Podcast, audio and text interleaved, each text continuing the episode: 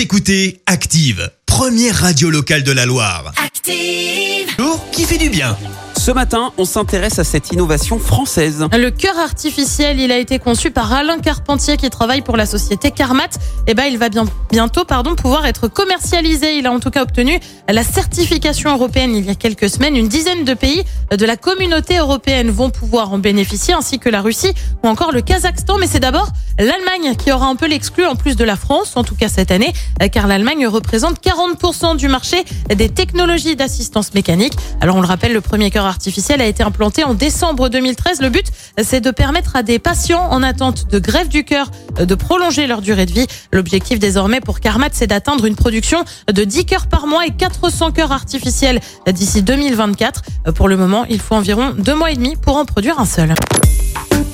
Écoutez Active en HD sur votre smartphone, dans la Loire, la Haute-Loire et partout en France, sur activeradio.com.